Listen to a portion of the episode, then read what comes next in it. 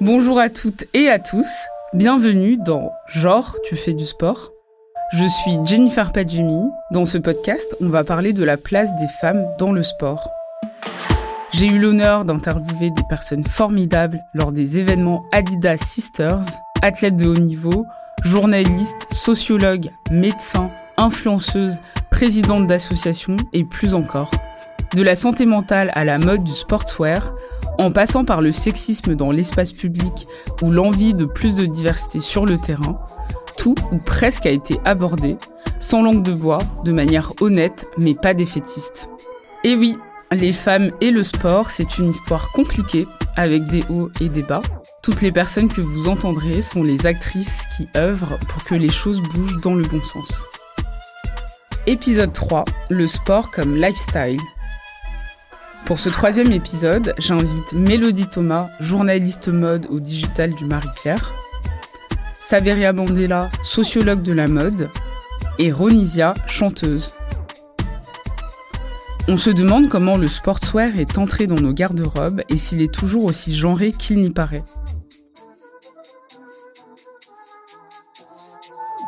Bonne écoute. Bonsoir à toutes et tous.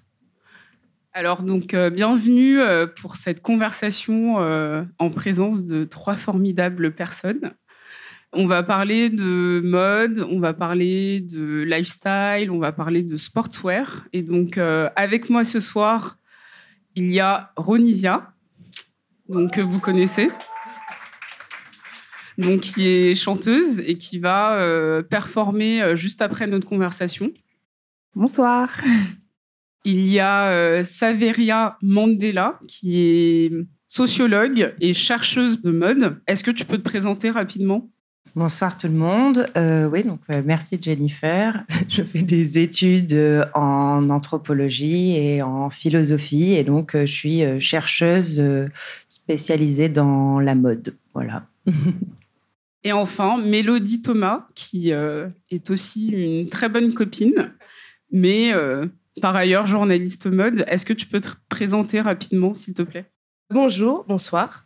Euh, je m'appelle Mélodie, je suis journaliste mode sur le site internet du marieclaire.fr. Euh, et voilà, moi, mon quotidien, c'est de parler de toute l'actualité de la mode. Donc, on va commencer cette conversation euh, en posant une question assez simple à Ronisia. On aimerait savoir, est-ce qu'il y a une différence entre la Ronisia sur scène et dans la vie? Comment tu t'habilles dans les deux cas Alors, est-ce qu'il y a une différence? Je dirais qu'il y a une différence, mais elle est vraiment minime. Parce que voilà, quand, euh, enfin, j'estime que quand euh, je vais sur scène pour faire euh, une quelconque représentation, j'ai envie d'envoyer du lourd et j'ai envie d'être aussi présente vocalement que visuellement. Donc, je me dis qu'il faut que je m'impose et il faut que j'envoie du lourd. Après, c'est vrai, comme j'ai dit, la différence, elle est minime parce que j'ai pas envie de changer ma personnalité pour les gens qui viennent me voir. Je pense qu'ils ont envie de voir la Ronisia qui voient sur les réseaux sociaux et qui peuvent même croiser dans la rue. Donc euh, pour moi, c'est important de garder ce, ce, lien et pas se dénaturer complètement. Et ça représente quoi pour, pour toi le sportswear? Bah, Ça représente euh, toute, euh, toute ma vie parce que moi, je suis, je suis vraiment. Enfin, je définirais mon style comme street chic. C'est un mélange des, bah, de, de, de, deux univers différents. Et je pense que voilà, il y a plein de personnes qui se reconnaissent euh, dans ma façon de m'habiller et dans plein d'autres choses. Saveria, est-ce que tu peux compléter euh, C'est quoi le street chic? Est-ce que euh, c'est un style qui est de plus en plus à la mode? Est-ce que tu peux nous resituer un peu le street chic, sportswear? Oui, je pense que c'est bien le street chic parce que ça a été un peu la réponse des des femmes et des célébrités euh, féminines au sportswear qui au départ était euh, une esthétique quand même très masculine et en tout cas connue du grand public grâce à des célébrités hommes comme euh, Snoop Dogg, même euh, à sa Rocky.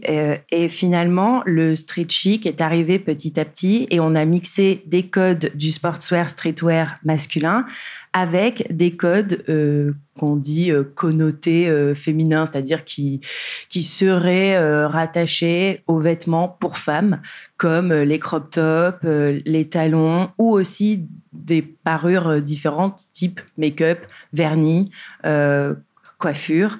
Et, et, je trouve que le street chic, c'est une belle réponse au sportswear qui, au départ, quand il est apparu, surtout à partir des années 80, était un truc euh, de mec. Mélodie, est-ce que tu peux nous dire si le sportswear, la manière de s'habiller de manière un peu plus confortable, euh, a une grande histoire d'amour avec la mode? Est-ce que c'est nouveau ou, ou, ces liens existent depuis très longtemps? Euh, alors dans l'histoire de la mode, quand on parle du sport et surtout quand on parle de la manière dont les femmes ont pu s'habiller en faisant du sport, généralement on remonte aux années 20 parce que c'est à cette époque en fait euh, que euh, des grands designers comme Coco Chanel, comme René Lacoste aussi, donc qui est, aussi très connu, ou encore Patou qui est un peu moins connu, mais qui dont la, la, collection Sportswear était dirigée par, je veux pas écorcher son prénom, mais je crois que c'était Suzanne, Suzanne Langlin qui était une, une grande tenniswoman. Euh, et donc, en fait, c'est à partir de ce moment-là, parce que derrière, il y a eu toute une histoire euh, euh, des avancées féministes où le sport est devenu une manière pour les femmes de s'émanciper. Et donc, il a fallu penser à une tenue qui puisse correspondre à une femme à l'extérieur euh, du cercle familial, de la maison, etc. Là, quand on parle de Coco Chanel, etc., on reste quand même dans des codes qui sont très bourgeois.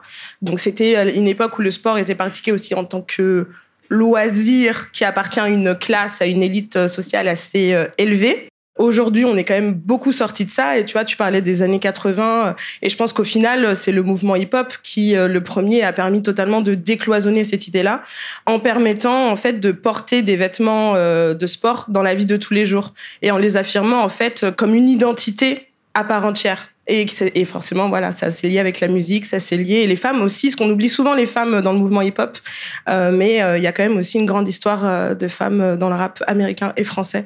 Euh, et dont le style aussi a, permis aujourd'hui de, transiter jusqu'à maintenant. Oui, tout de suite comme ça, je pense à Missy Elliott qui, euh, portait euh, beaucoup d'ensembles à trois bandes d'ailleurs, avec ses, ses baskets, ses casquettes. Il y a quelque chose comme ça de très marqué.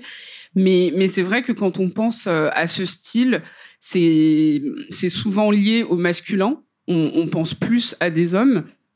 Et donc toi, euh, Ronisia, tu nous expliquais que, bah, que, que tu t'habillais euh, en sportswear et que c'était un, style qui te correspondait.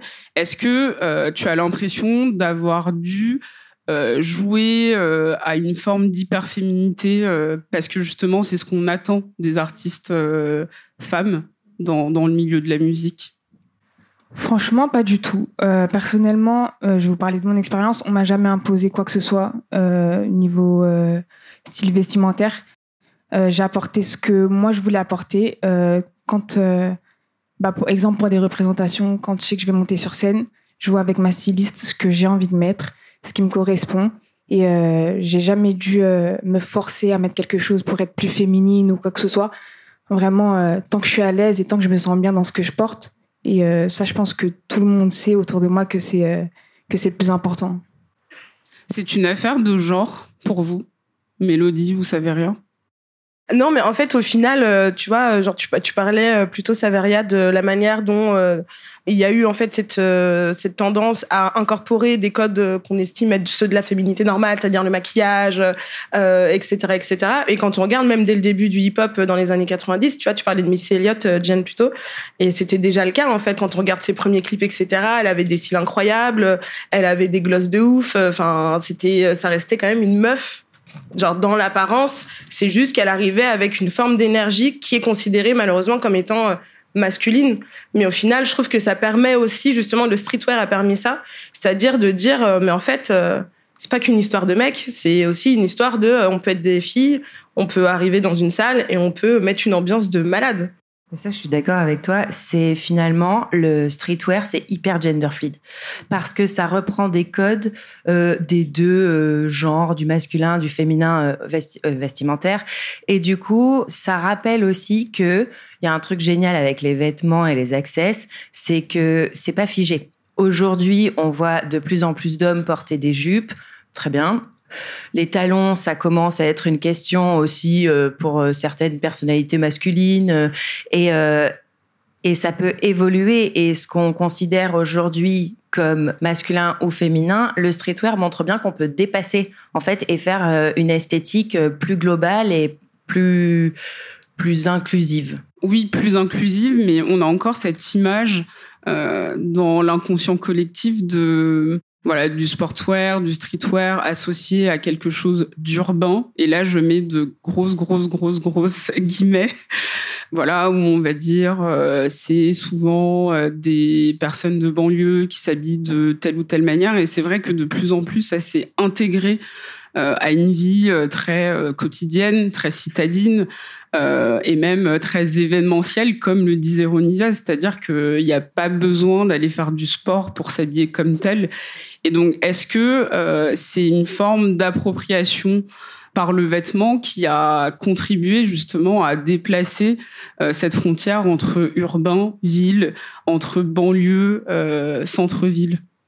En fait, déjà, le, streetwear, en fait, c'est un truc qui est très américain. Les Américains en eux-mêmes, quand on regarde, si le sportswear et le streetwear se sont développés chez eux, c'est parce qu'ils ont déjà ce truc du confort.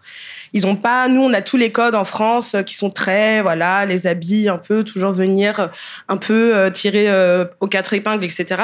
Les Américains, ils sont dans l'efficacité. Ils sont dans, en fait, on est là pour faire de l'argent. Donc, dans les années 90, on avait les filles qui prenaient le métro avec des sneakers et qui mettaient leurs talons pour aller bosser ensuite dans les bureaux.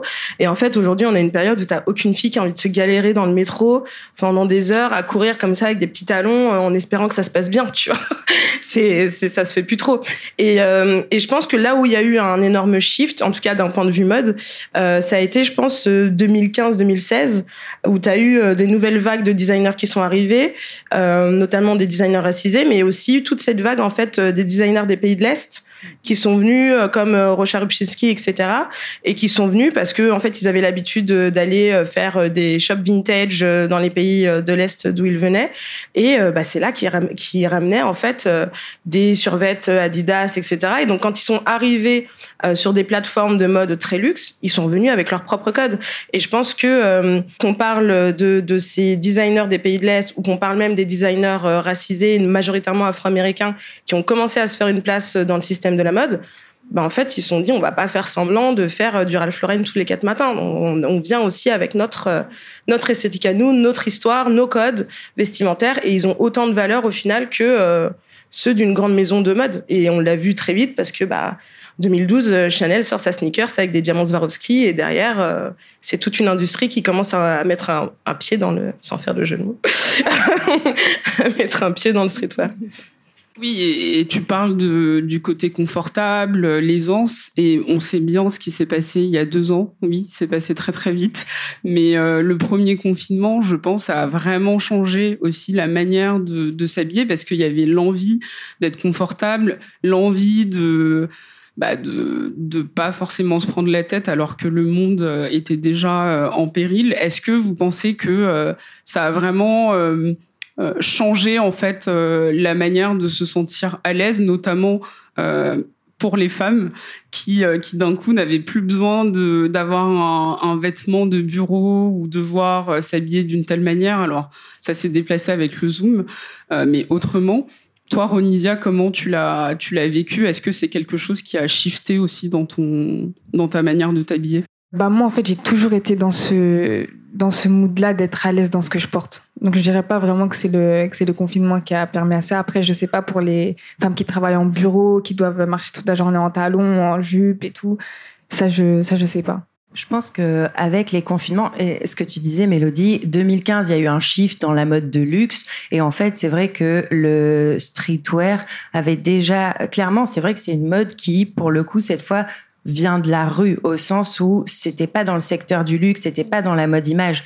C'est apparu dans la rue, c'est effectivement apparu avec des codes culturels Et finalement, ça a été récupéré petit à petit par des industries d'image euh, notamment, hein, on a commencé à le voir dans le cinéma. Et à la fin, année 2000 mode jusqu'à 2015 euh, mode luxe. Mais il y a quand même des évolutions sur toute l'esthétique euh, streetwear. Et c'est vrai que le confinement en a été une parce qu'on a eu un retour en plus des années 2000 avec tout le focus sur le maquillage, les ongles. On a tellement entendu ah bah de toute façon il n'y a plus que la vie en zoom donc on va vous faire le meilleur tuto pour un beau make-up. on va vous proposer euh, quel top à sortir en fonction de la couleur du mur de notre salon. on s'est concentré d'un coup sur euh, ce qui restait visible, c'est-à-dire la tête, et euh, sur comment, dans la même journée, aller faire sa petite marche qui était autorisée, et puis retourner s'asseoir sur un canapé. Enfin, en gros, l'esthétique streetwear, c'était parfait. On avait la tête qu'il fallait euh, continuer de maquiller, de coiffer, de laver. On avait le jogging pour la marche autorisée pendant une heure. Et puis après, on avait le petit top sympa pour la réunion en Zoom. Et, euh, c'est vrai que ça se ressent parce que ça a séduit à tel point qu'aujourd'hui, alors que les confinements sont terminés, c'est encore euh, une esthétique qu'on voit partout et encore plus avec cette idée du tout-terrain dans la même journée, on peut être en basket et avoir déjà un make-up euh, digne d'une soirée euh, et ça passe quoi. Bah, en fait, moi, je dirais exactement la même chose, c'est-à-dire que le confinement a en fait autorisé tous les gens qui jusqu'à présent étaient un peu toujours euh, on va dire dédaigneux envers euh, le streetwear ou même euh, en fait envers les jogging parce que c'est souvent le jogging qui catalyse aussi euh, toutes ces questions-là. je crois que c'est Scarla Lagerfeld qui dans les années 2000 disait quand on met des joggings c'est qu'on a abandonné la vie, tu vois, genre on on vient quand même de très très loin quand on parle de mode et de et de streetwear. Et je pense que effectivement il y a eu bah, il y a eu déjà toute cette hype je pense déjà euh, pour des gens un peu branchés qui travaillent dans le secteur de la mode et du luxe, euh, de se dire euh, bah non en fait c'est un peu cool quand même d'être dans un jogging, ça fait un peu genre je m'en fiche mais en même temps je suis quand même stylée, tu vois, ça donne une petite allure. Et puis bah, le confinement, tout le monde s'est dit ah mais en fait je vais pas me casser la tête à faire semblant tous les jours alors que je peux être très très bien et surtout les gens se sont rendus compte que tu peux quand même avoir l'air cool et stylé. Quand j'entends Karl Lagerfeld j'entends un peu de grossophobie par-ci et par-là. Et c'est vrai que le fait de s'habiller euh, en jogging, en, streetwear, en sportswear, c'est aussi une question euh, de taille. Euh, pourquoi? Parce qu'on sait très bien que la mode, c'est pas le secteur le plus inclusif au monde. Et donc, c'est pour des gens qui, n'ont pas forcément leur taille en magasin, qui se retrouvent avec des jeans hyper serrés, où en fait euh, c'est pas du tout fait pour des pour des corps euh, autres. Est-ce que le, le, fait justement de s'habiller en, en, sportswear aide à rendre la mode plus inclusive d'une certaine manière? Moi, je pense que oui. Et euh, de manière générale, toutes les coupes un peu loose, oversize et tout, ben, ça permet qu'on se concentre sur le vêtement. Pourquoi pas sur le style des gens, mais plus sur leur morpho. Et en intégrant en fait le jogging dans des vêtements du quotidien avec des looks qui sont ultra pointus et en même temps confortables, ben on se rappelle que les corps, ils ont aussi besoin de confort et que par contre, on peut se concentrer euh, sur la mode euh, sans faire un lien avec euh, des morphologies normées. Je, dirais aussi même qu'il y a aussi une grosse évolution de la part des marques aussi de, de sportswear et de streetwear. Euh, sur les coupes, sur les matières. Euh, le lifestyle, euh, à un moment, c'était une toute petite partie de ce qui était fait par ces marques-là. Au, début, c'était vraiment la technicité, comment s'habiller comme son joueur de foot préféré, comme peu importe, tu vois, son sportif, son rappeur, etc. Et en fait, ils ont vu qu'il y avait un marché. Ils ont vu qu'il y avait des gens qui se disaient, bah non, moi, je veux porter mes baskets tous les jours, je veux porter un jogging tous les jours. je trouve que ce short molleton, il est chambé, je veux le porter, même, tu vois, pour aller en cours ou pour des trucs, en fait, j'ai pas besoin d'avoir une excuse d'activité extérieure euh, pour euh, m'habiller comme ça. Et donc, ça les a aussi forcés à, développer. Et en fait, là où effectivement il y a sans doute plus d'inclusivité que euh, que pour la mode en elle-même, c'est que bah, le vêtement de sport à la base, il est fait pour accompagner le corps. Contrairement à la mode où on te dit euh, c'est à ton corps de s'adapter à ce que je propose, tu vois. Alors que les sportifs, bah comment tu fais euh, T'es Serena Williams, euh, bah faut que tu mettes ton corps dans un pantalon en fait. du coup, c'est au pantalon de s'adapter à ton corps et pas l'inverse. Et je pense que c'est en ça aussi que le sportswear se fait plus inclusif. Ronisia, il y a des artistes, toi, qui t'ont inspiré, dont tu aimes le style. Je pense à Rihanna, qui a beaucoup fait du mix and match, comme on dit, euh, à mettre des talons avec un jogging, euh, à mettre des, vestes à capuche avec des robes. Est-ce que c'est euh, un style qui te parle? Exactement. Bah, c'est tout ce dont je parlais tout à l'heure, le mélange de deux univers qui n'ont rien à voir à la base, parce que c'est un univers masculin, on va dire à la base, et tu viens rajouter des talons avec, donc, enfin, tout, ce décalage et tout, moi, c'est ça qui me, ça qui me parle. Il y a Kelani aussi, elle est très euh, street chic aussi, j'aime beaucoup. Et Rihanna, je dirais que c'est l'icône dans ce, dans ce délire-là. Donc, euh, ouais, grosse inspiration. Rihanna, Beyoncé, euh, est-ce qu'on peut parler un peu aussi de comment la pop culture euh, les artistes ont contribué euh, à cette euh, mode, mais en dehors de, des années 80, du hip-hop, mais vraiment quelque chose de très contemporain, de très actuel dans le mélange de marques, dans le mélange de, de, codes, en fait, porter une veste voilà, capuche avec une robe, des baskets. Moi, je pensais beaucoup à Lily Allen qui le faisait énormément et, les tabloïds euh, se moquaient d'elle à l'époque parce qu'elle portait des grosses baskets euh, avec euh, des robes. Comment ça a contribué aussi à, ce changement?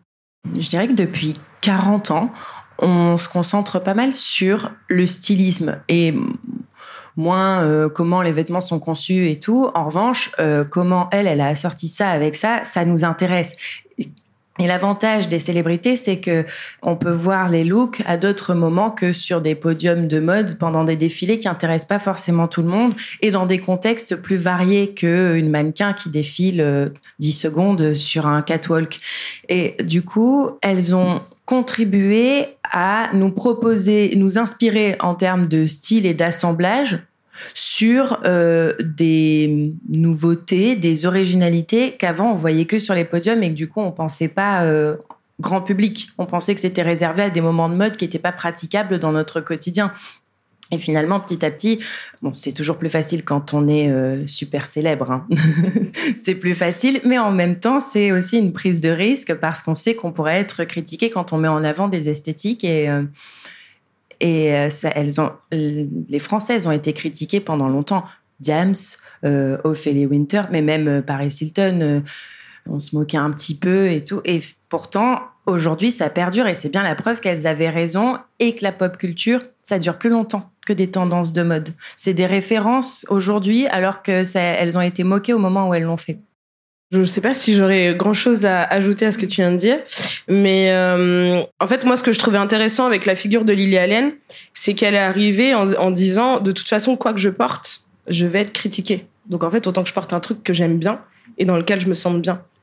Et après, ça s'arrête là, la conversation, je pense.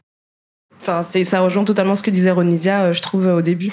Mais, plus qu'une mode, finalement, euh, le sportswear, c'est aussi un lifestyle, c'est-à-dire euh, c'est une manière de vivre, c'est une manière de, consommer, c'est euh, c'est une culture aussi. Et l'autre fois, j'allais au, au Go Sport pour acheter un ballon de basket, mais bon, ça, ça, vous intéresse pas trop. Et en fait, j'ai été vraiment surprise de voir que plutôt que de mettre tout ce qui était euh, vraiment fonctionnel, donc comme euh, un jogging pour faire tel ou tel type de sport. C'était beaucoup plus les leggings, des hauts en fait qu'on peut porter euh, dans la vie de tous les jours. Et je me suis dit qu'il y avait quelque chose qui avait changé, même dans l'idée qu'on considérait le sport comme un, un art de vivre plus qu'autre chose. Est-ce que vous avez un, un avis là-dessus? Oui, mais, euh, mais c'est peut-être bien parce que je trouve que depuis dix ans, on nous parlait beaucoup de, de, sport et de comment il fallait le faire et surtout pourquoi il fallait le faire. Et euh, là que ça s'intègre à des, à des styles, à des lifestyles finalement, euh, plus qu'à des euh, injonctions à pratiquer un, un, sport pour notre santé, notre physique, et ben ça permet de repenser à soi. Et par exemple, je suis pro legging parce que on entend tout le temps, non mais on entend tout le temps dire que c'est pas sexy, que oh là là c'est vraiment moche, c'est un collant en plus épais. mais je me dis mais on s'habille pour soi. Et je pense que le lifestyle inspiré du street, streetwear ou sportswear euh, permet de rappeler ça aussi, qu'on fait des choses pour soi, de se remettre au centre de l'image qu'on donne de soi. Bah oui, et puis je pense que ça rejoint aussi, encore une fois, ce que disait Ronisia euh, plus tôt, c'est-à-dire c'est, c'est toute la question du confort qui prime aussi. Enfin, je pense qu'on est dans des sociétés où aujourd'hui, euh, on n'a plus du tout cette envie, en fait, d'être restreint dans nos mouvements, on n'a plus du tout envie d'être euh, euh, comme dans des espèces de carcans, tu peux, pas, bouger, dès que tu fais un pas, enfin tu vois, tu portes une jupe, tu es tout le temps en train de tenir le bas de ta jupe, tu as peur qu'elle remonte. Enfin, quand tu es une meuf, ça peut être aussi très très galère, euh, cette idée de féminité qu'on nous vend euh, tous les quatre matins. Alors que bah, tu es dans un jogging, euh, il va pas bouger. Hein. Enfin... Et Saveria, tu parlais beaucoup de d'esthétique. C'est quelque chose qu'on voit euh, tous les mois. J'ai l'impression qu'il y a une nouvelle esthétique qui débarque, notamment via TikTok, via les réseaux sociaux. Comment cette mode va évoluer? C'est-à-dire comment on... Est-ce que tu as une idée? Est-ce que tu vois des choses se dégager sur sur les années à venir de comment on va considérer le sportswear et comment on va l'intégrer dans nos vies par rapport ce dont on a parlé au, con au confinement, qui sont terminés, au travail, euh, un, un, style de vie qui demande de plus en plus d'aisance. Est-ce que tu vois les choses euh, évoluer d'une certaine manière? Euh, Ben malheureusement pas, mais souvent on voit que la mode c'est cyclique et que il euh, y a un anthropologue qui a calculé sur 100 ans que on peut calculer les tendances de mode grâce au volume, c'est-à-dire qu'on va aller du très court au très long, du très large au très moulant. Et ça, je pense malheureusement que c'est plus valable parce que il a calculé ça euh, dans les années 90 et à partir des années 90, il y a eu un boom. Euh, et maintenant, la mode, c'est euh, c'est euh, des collections capsules, des drops, c'est euh, quatre saisons, c'est euh, plusieurs, plusieurs, plusieurs collections, parfois des collections par pays, par marché. Et du coup, on peut plus essayer d'anticiper en fonction euh, de tous les codes euh, qui nous sont euh, proposés en sociaux ou en anthropo. Mais on voit bien ce qui intéresse ou ce qui intéresse pas, et notamment en allant regarder ailleurs que dans la mode. Et justement, en regardant avec des pros de la scène, en regardant ce qui se fait dans la pop culture, dans les séries. et je trouve que de plus en plus, c'est le fait comme tu veux qui, qui m'a l'air d'être la tendance de fond. En fait, ce qui est intéressant, c'est si on regarde là les défilés qu'il y a eu pendant la dernière Fashion Week, c'est qu'on est totalement à l'inverse. En fait, là, la mode est en train un peu de signer le, de sonner le signal d'alarme en disant euh, non, mais remettez quand même un peu de talons, remettez un petit peu des vêtements moulants, remettez des jupes, remettez etc. Et donc là, en fait, on est dans un, on fait face à deux discours qui sont totalement parallèles, où à la fois on est face à une industrie qui est là pour vendre, hein, et donc qui par conséquent euh, bah, a besoin aussi qu'on soit dans un dans un changement constant qu'on suive justement cette idée de tendance constante. Et euh, de l'autre côté euh, bah, des consommateurs qui sont en, en plus dans l'idée de ok suivre les tendances pourquoi pas mais toujours avec dans l'esprit d'être confortable toujours avec dans l'esprit de garder un certain sens d'esthétique. Et ça euh, je pense que ça va être très très intéressant à observer euh, dans les prochaines années ou même dans les prochains mois parce que c'est vraiment deux discours euh, qui se confrontent l'un à l'autre. Et ce qui est marrant, c'est que la mode, pour une fois, ne gagne pas.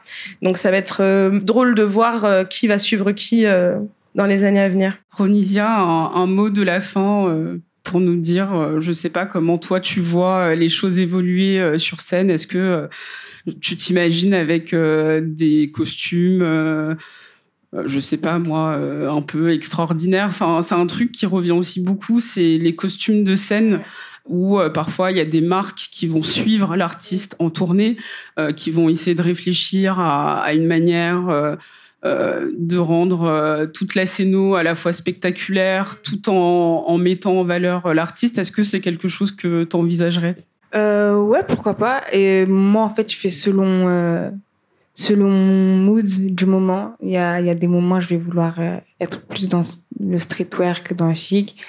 Après, la mode, c'est, je dirais que c'est une boucle un peu parce qu'il y a des choses, euh, enfin, moi, mes parents, ils portaient, euh, ça revient à la mode et tout, et on, l'actualise comme on, comme on peut, on le remet au goût du jour. Donc euh, voilà, après l'évolution, je je sais pas, on verra. On verra. Un merveilleux mot de la fin. Bah merci beaucoup à les filles et puis euh, on va laisser la place à Ronisia pour son concert.